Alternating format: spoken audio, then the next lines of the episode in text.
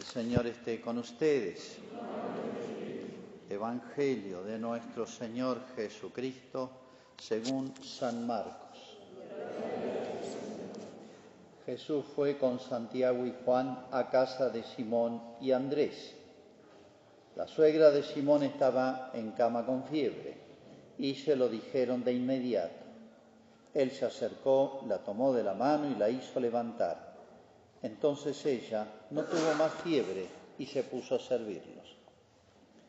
Al atardecer, después de ponerse el sol, le llevaron a todos los enfermos y endemoniados, y la ciudad entera se reunió delante de la puerta. Jesús sanó a muchos enfermos que sufrían de diversos males y expulsó a muchos demonios, pero a estos no los dejaba hablar porque sabían quién era Él. Por la mañana, antes que amaneciera, Jesús se levantó, salió y fue a un lugar desierto. Allí estuvo orando. Simón salió a buscarlo con sus compañeros y cuando le encontraron le dijeron, todos te andan buscando. Él les respondió, vayamos a otra parte, a predicar también en las poblaciones vecinas, porque para eso he sido, enviado. Y fue por toda la Galilea, predicando en las sinagogas y expulsando a los demonios. Es palabra del Señor.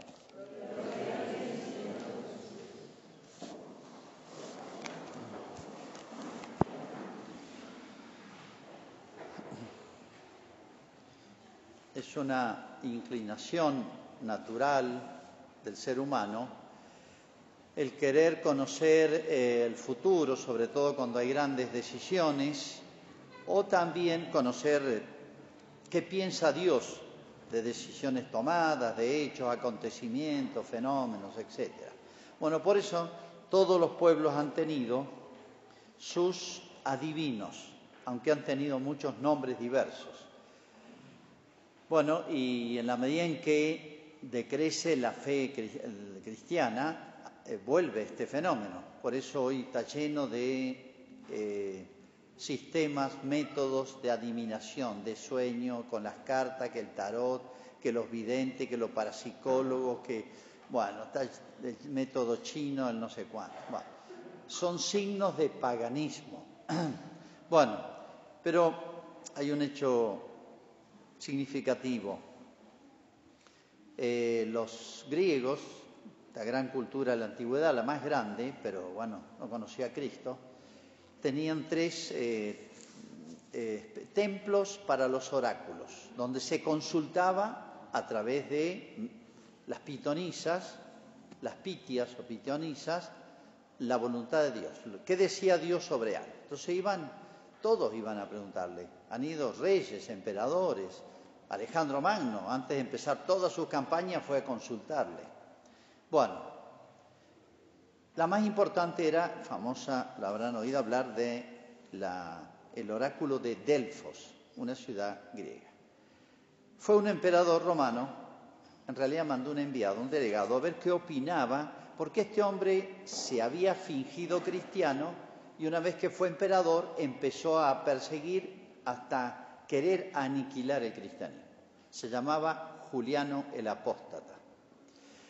Bueno, fue a preguntar, mandó un delegado del emperador y la pitonisa le dice lo siguiente, parte del vestíbulo, la parte de entrada del templo de Delfos, que era una maravilla arquitectónica, se derrumbó.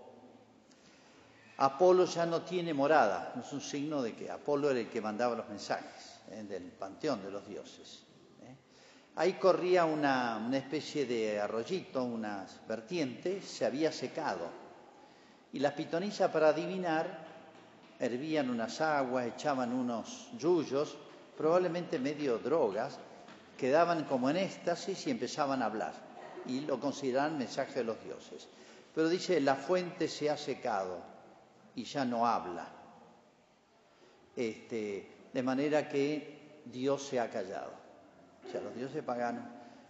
Bueno, había venido el cristianismo y había venido, se estaba expandiendo el cristianismo. Este mensaje para este emperador era muy significativo. Nunca más habló el oráculo famoso que tenía eh, eh, cerca de 800 años, nunca más habló, porque había venido Cristo. En efecto, Cristo, vamos a repasar uh, el pasaje de hoy, que es continuación del domingo pasado, una frase central. Cuando lo buscan a Cristo, dice, vamos a otros pueblos a predicar, porque para eso he venido, para eso he venido. Como diciendo, para eso me he encarnado si recuerdan ustedes el pasaje del domingo anterior, en la sinagoga Cristo se leían las escrituras y Cristo explicaba. Jesús explicó con tanta sabiduría y elocuencia y genialidad, y bueno, es el verbo de Dios, sabiduría divina encarnada, como no va a ser, va a ser de otra manera. Todos quedaron fascinados con Jesús como maestro. Buena señal para la gente, ¿no? Y saltó el demonio, ¿se acuerdan? No aguantó más la predicación de Cristo, no aguantó más. ¿A qué has venido? le dice, a perdernos. Estaba predicando Cristo. ¿A qué has venido? A perdernos. O sea, la primera victoria de Cristo, la primera derrota al demonio es la verdad, la luz, la justicia, lo verdadero. Por eso Después lo Cristo le advirtió a los apóstoles, el demonio es mentiroso y padre de la mentira. No permaneció en la verdad desde el principio. Lo define su persona como eso. Pero ahora, fíjense, pasando, dice Cristo, se niega a atender esa multitud que, lo, que lo, se convoca en la puerta y vamos a dar un salto en la pasión de Cristo. Pilato lo interroga a Cristo. Le dice, ¿es verdad que sos rey? Sí, soy rey. Para eso he nacido y he venido al mundo, para dar testimonio de la verdad. Para eso he nacido y he venido al mundo, para dar testimonio de la verdad. En otras palabras, la misión más alta, más importante, o primera, perdón, de Cristo, primera, por decir, por aquí se empieza, y si no se empieza por aquí, no se puede seguir, es la verdad, es la luz. ¿Qué significa eso? Eh, contradecir el error, las medias verdades, las desproporciones de la verdad, etcétera, etcétera. O sea, lo que viene a traer Cristo, ante todo y primero, como puerta de entrada para arrancar y empezar a ser cristiano, es la luz, la verdad. Si salteamos este paso, caemos en un cristianismo de rutina, aburrido, que no se entiende y que se deja fácilmente. Cuando ustedes ven a una persona que fácilmente abandona la iglesia, joven, adulto, el que sea, profesional, nunca entendió, no entró por esta puerta, ¿eh? que es la luz, que es la verdad. Para eso he venido. Pero vamos a repasar un poquito los episodios.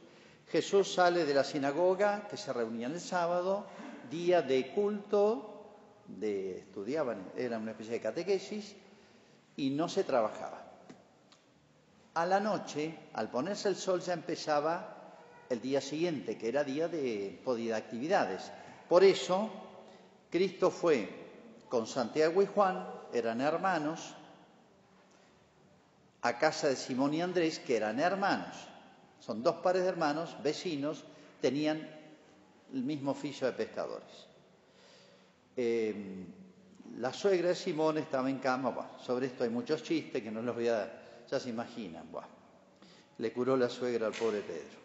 Bueno, pero ahí se alojó y dice, al atardecer, después de ponerse el sol, le cae toda la gente del pueblo, dice de la ciudad. Bueno, la ciudad entera. Eran 30 familias, ¿eh? No, no piensen en una gran población. Pero bueno, las casitas eran chicas, así que todo era en pequeño. Bueno, pero la mayoría de la gente acudió. Dice, delante de la puerta y sanó a los enfermos y curó los posesos, ¿no? Y no los dejaba hablar. O sea, al ponerse el sol, al habilitarse el día, ya podían salir y caminar, porque terminó el sábado, día de descanso, por eso caen a esa al ponerse el sol. No es que se pongan de acuerdo para molestarlo de noche a Cristo, suena raro esto. Bueno, Cristo cura a todos, pero en la mañana se levanta muy temprano y se ve que Pedro se levantó después porque no, no, no lo vio salir y lo encontró rezando a solas. Y Pedro le dice, ya se está toda la gente en la puerta de nuevo. Y Cristo dice, vamos a otro lado. Es raro esta actitud de Cristo. Vamos a otras ciudades, a otra parte, a predicar también en las poblaciones vecinas, porque para eso he sido enviado. ¿Por qué es esta actitud de Cristo? Sospecho que es por lo siguiente. Dice, ellos no los dejaban hablar porque sabían quién era Él. El pueblo se portó bien porque se admiró de Cristo, apreció la enseñanza de Cristo y, adhirió a su persona. ¿eh? Pero fácilmente se deforma la religión, fácilmente se deforma la religión. Y Cristo después va a tener varias experiencias negativas en ese sentido. Me explico un poquito más. Cuando hace la multiplicación de los panes y de los peces, lo siguió fascinado una multitud. ¿Se acuerdan? Se quedaron sin comer por seguir la, enseñanza de Cristo. Pero después que multiplicó los panes y los peces, Jesucristo se desapareció. Lo buscaron y lo encontraron. Y Cristo le dice, ustedes me buscan porque llenaron el estómago. O sea, no por lo que les enseñé, que quieren que piden más, sino que les gustó más la comida milagrosa que les hice que lo otro. Fácilmente se deforma. Y fíjense, hay una cosa, una paradoja, ¿no? Em, muchas veces la religión es para nosotros lo que Dios tiene que hacer por nosotros, pedirle, por la salud, por el trabajo, por esto, por los chicos, por nada, pedirle, pedirle. En otras palabras, no es que esté mal, pero si se reduce a eso, es poner a Dios en función de los hombres. Y la religión, lo esencial de la religión, es exactamente al revés. Esto es muy notable en los cultos evangélicos. Eh, si usted va en Europa, los, viejos luteranos, los viejos calvinistas, donde se originó todo el protestantismo, se burlan y se ríen del, del protestantismo latinoamericano. Son religiones de sanación. Si ustedes ven esos muchísimos canales que hay, esas en Centroamérica, Estados Unidos, este, los pastores esos, todo, casi todos son curaciones, sanaciones y llaman así hasta lo espiritual, como una cosa mecánica. O sea, si vos tenés fe, si vos crees, Dios te va a hacer favores. O sea, y si no, bueno, seguir rezando o puede llegar a enojarse. La esencia de la religión es lo contrario, es lo que yo hago por Dios. Eso, si entendí eso, entendí lo que es la esencia de la religión. Si no lo entendí, si reduzco la religión a pedir, no entendí la religión y estoy a un paso de decepcionarme, como pasó con Cristo. Después de la multiplicación de los panes, todo empezó bien y terminó en la primera pelea, cisma podemos decir, de Jesucristo con sus seguidores. Dice, desde entonces, y hubo una larga discusión con Cristo, se ponen a discutirle a Cristo. Y no solamente no los convenció Cristo, sino que se enojaron y desde entonces muchos no lo siguieron más a Jesús. Desde entonces no lo siguieron más. Eso es lo que Cristo quiere evitar acá, tengo la impresión. Pero la visión primera de Cristo es enseñar y que profundicemos la doctrina. Cristo iba a volver a, su, Cafarnaún. Va a pasar muchas veces. Si rondaba por la zona y vivía en la casa de Pedro, era su centro de, eh, eh, de operaciones. Así que pero el que conocía bien los corazones de los hombres no quería que se distorsionara. Cuando Cristo lo buscamos para otra cosa y da la impresión de que estos quedaron medio más entusiasmados con las curaciones que con la predicación del día anterior. Entonces, para evitar eso, Jesús se les escapa. Cuando buscamos a Cristo para algo que no es lo mejor, se nos escapa. Y no se extrañen de que no lo encontremos. Se le fue a Cristo acá. Le dijo a Pedro, vamos a otra parte. Parece una contradicción, parece una falta humana de Jesús. Todos te están buscando, anda. Pero tengo la impresión de que no fue hacia ellos porque eh, lo buscaban para otra cosa, ¿eh? para más curaciones, etcétera, o para otros beneficios temporales. La esencia del cristianismo entonces es otra. Y eh, es una invitación, la de Cristo, a que profundicemos, porque no basta decir, sí, yo sé que Jesucristo es el Hijo de Dios. En la charla que les dio en la sinagoga, no, agotó todo lo que Cristo venía a enseñar. Siempre recuerdo un episodio en, en España. Bueno, no sé por qué, no me acuerdo. Eh, caí, fui a cenar a la casa de un matrimonio muy lindo. Ella era, ellos eran muy militantes, pro familia, hace varios años ya. Y ella era judía, convertida de grande, profesora de lengua, muy culta, muy así española, muy práctica y a su vez muy leída, muy culta. Eh, tenía, eran seis o ocho hijos.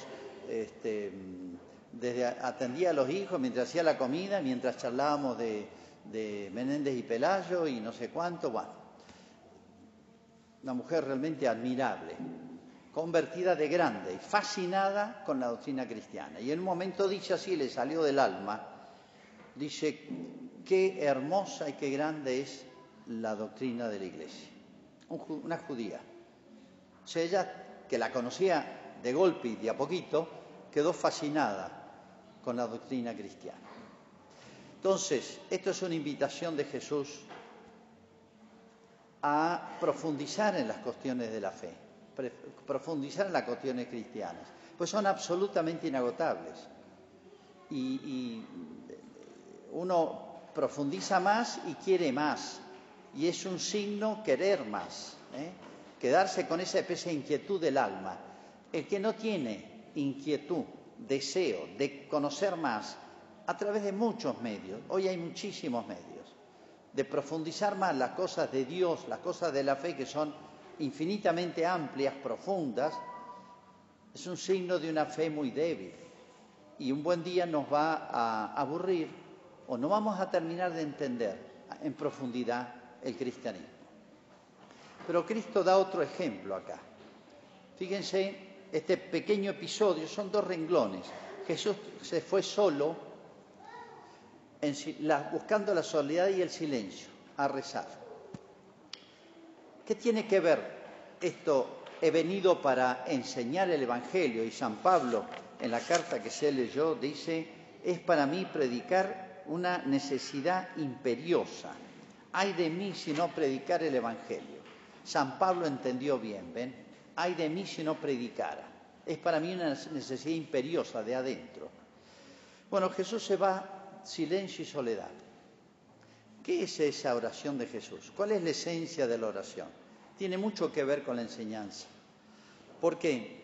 Porque la esencia de la oración es hacer actos, la oración tenga la fórmula que tenga, el alma de la oración es hacer actos de fe, actos de esperanza y actos de caridad o de amistad con Dios. La esencia de la oración son esas tres cosas en torno a las virtudes teologales, son las que nos ponen en función de Dios. ¿Qué es la fe sino aceptar y de profundizar, ese deseo de profundizar cada vez más la cosa de Dios? ¿Qué es la esperanza sino poner toda la vida en camino hacia la eternidad? La vida se transforma en una especie de peregrinación hacia mi hogar desde el bautismo o hacia mi patria desde el bautismo. ¿Y qué es la caridad sino la amistad? ¿La amistad qué es? Sabemos lo que es la amistad todos, la amistad humana. Bueno, Jesús dice es posible la amistad con Dios. Bueno, ¿qué es la oración sino eso? Lo cual supone silencio, lo cual supone un poco de eh, dejar que Dios hable desde adentro, desde el interior del alma. Pero fíjense hay cuantos síntomas en la sociedad de hoy de debilitamiento de la vida cristiana en este aspecto. A esto he venido, para eso he venido, para eso me encarné, para eso vengo, dedico tres años a predicar. Si fuera por morir, podría hacerlo en horas. Pero es verdad que todo culmina en el ofrecimiento de la vida de Cristo, pero se arranca por ahí. Bueno, yo digo, ¿cómo se ha debilitado esto y por eso la iglesia está débil. La iglesia somos todos nosotros, papa, obispos, sacerdotes, consagrados, laicos. La iglesia está débil. en todos sus cuerpos, en todos sus niveles. Vamos a la familia, creo que lo más interesa a ustedes. Si uno ve, eh, chequea cuando llegan los chicos de catecismo, qué pobreza de instrucción religiosa, por así decir, casi nada. Porque miren, la religión se inculca desde antes de nacer. La religión no es sentarse a dar catecismo a un hijo. La religión es gestos.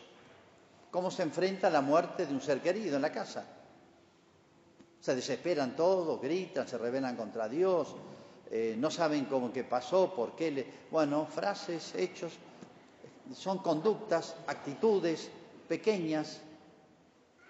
Eh, la inculcar eh, la devoción al ángel de la guarda. Bueno, pequeños gestos. ¿Cómo se lleva papá y mamá? Muchos creen que es llenar la, casa de santos y, y velas y no sé cuánto. Miren, eso es un signo de superficialidad religiosa. Pensar que uno es más cristiano, más religioso, porque multiplica las imágenes, es un signo de superficialidad y no de lo contrario. No obstante, cuando uno entra a una casa se da cuenta la religiosidad de esa familia. Los cuadros uno, así como se da cuenta cómo es la dueña de casa, se da cuenta cómo es la religiosidad de la familia. Bueno, este, ¿cuántas casas uno ha bendecido donde no hay una sola imagen religiosa? Ni un crucifijo, ni imagen de la Virgen. Un lugar de donde la familia rece, agua bendita, etcétera, pero no es cuestión de recargar, sino de inculcar en gestos y en pequeñas palabras y actitudes ante la vida desde el principio una visión y una cosmovisión, una actitud cristiana. Bueno, ya conocen, ya todos los curas siempre lo decimos, como nuestros chicos hacen la comunión y desaparecen. ¿Son malos los chicos? No, no tienen muchas razones. Un catecismo dado tarde, rápido, poco estudiado, poco apoyado en la casa, por eso los chicos desaparecen, obviamente. Para eso he venido. O sea, uno ve el esfuerzo que ha hecho Cristo para, por así decir, dejar el cielo y venir a la tierra, para eso he venido. Jesús no vino a hacer curaciones, podría haberlo hecho, a resucitar muertos, lo va a hacer al final, a sanar. Por ahí hace milagros, pero no es, no viene a eso. Sabe que a veces nos interesan más las cosas de la tierra que las cosas infinitamente más grandes del cielo. A eso he venido. Por eso Cristo fue tan reacio y se escapó cuando lo buscaban para hacerlo rey. No para que les enseñara más, para que les hablara del cielo, de la esperanza cristiana, del, panorama gigantesco, hermoso, deslumbrante eh, de la fe. No, para cosas pequeñas. Para eso no vengo. Para eso me voy. Para eso no cuenten conmigo. Es como si dijera Cristo. Bueno, podemos seguir. Eh, en la antigüedad, toda la enseñanza, toda la educación era de la Iglesia. Hasta, hasta la Revolución Francesa no se entendía en la sociedad que alguien que no fuera la Iglesia podía educar. Porque la verdadera educación termina en educar para la eternidad, para el cielo. Bueno, es un fenómeno moderno la educación laica, tremendo, tremendo. Malargüe tendría que tener cinco colegios religiosos, casi toda la educación. Hoy, con gran esfuerzo, apenas mantenemos, porque ni siquiera nuestro, perdonen la, esto no es marketing ni es un reto, es una reflexión, ni a veces nuestras familias cristianas valoran el esfuerzo que significa tener los tres niveles de educación, a pesar de que el Estado no nos ayuda casi nada, nos pone muchas dificultades. Tenemos que tener cinco colegios católicos, pero fundados por ustedes, porque la esencia de la educación es cristiana. No es que no haya que enseñar matemáticas, inglés, computación, geografía, pero todo debe orientarse hacia un fin. Los profesionales, qué poco, cómo se separa lo profesional del, del cristiano. Y digo en ciertas profesiones muy cercanas, como la psicología, la historia, eh, el trabajo social, la literatura, etcétera. Familias cristianas, gente buena de iglesia, de comunión, se confiesan, etcétera, pero son dos mundos distintos, lo que estudió en la facultad y lo que enseña y su vida cristiana. Cuando no entiende esa relación íntima que hay, es como si Jesús dijera, mira, eh, estás buscando otra cosa, ¿por qué no me escuchaste? Yo vengo justamente a eso, a deslumbrar al mundo, a prender la luz, ¿no? Habría mucho para hablar de esto, pero el tiempo casi se acaba.